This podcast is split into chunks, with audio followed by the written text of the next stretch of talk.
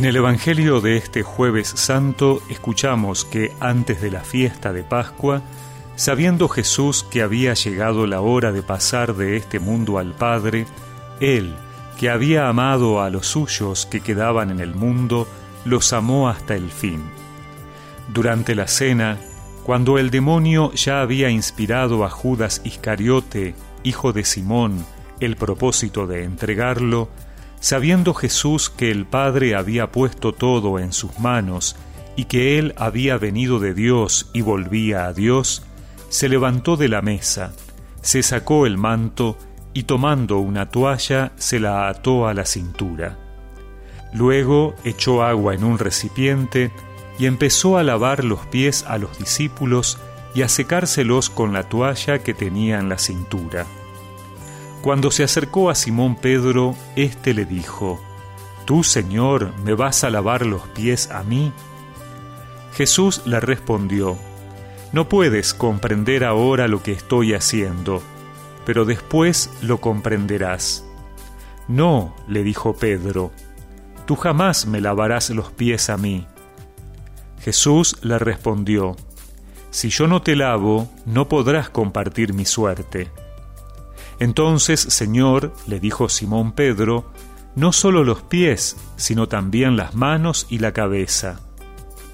Jesús le dijo, El que se ha bañado no necesita lavarse más que los pies, porque está completamente limpio. Ustedes también están limpios, aunque no todos. Él sabía quién lo iba a entregar, y por eso había dicho, no todos ustedes están limpios. Después de haberles lavado los pies, se puso el manto, volvió a la mesa y les dijo, ¿Comprenden lo que acabo de hacer con ustedes? Ustedes me llaman maestro y señor y tienen razón, porque lo soy. Si yo, que soy el señor y el maestro, les he lavado los pies, ustedes también deben lavarse los pies unos a otros. Les he dado el ejemplo para que hagan lo mismo que yo hice con ustedes.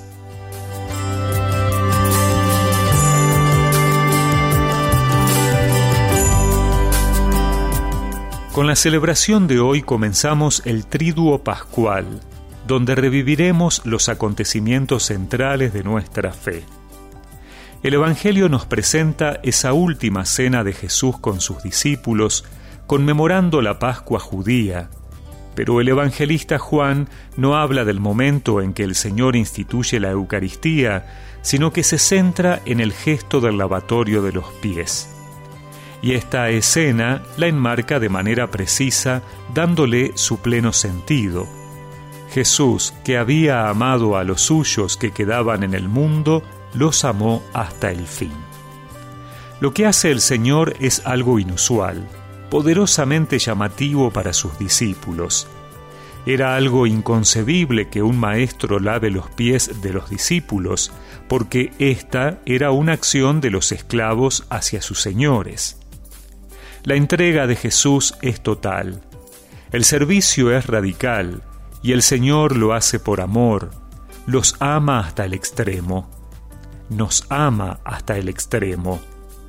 Pero Jesús además nos dice que nos ha dado el ejemplo para que hagamos lo mismo.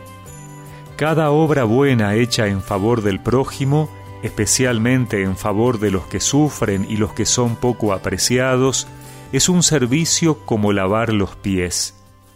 El Señor nos invita a bajar, a aprender la humildad y la valentía de la bondad, y también a estar dispuestos a aceptar el rechazo, actuando a pesar de ello con bondad y perseverando en ella. Lava mis pies, Señor, lava mi alma. Lava mis pies, Señor, para ser digno de ti. Quiero lavar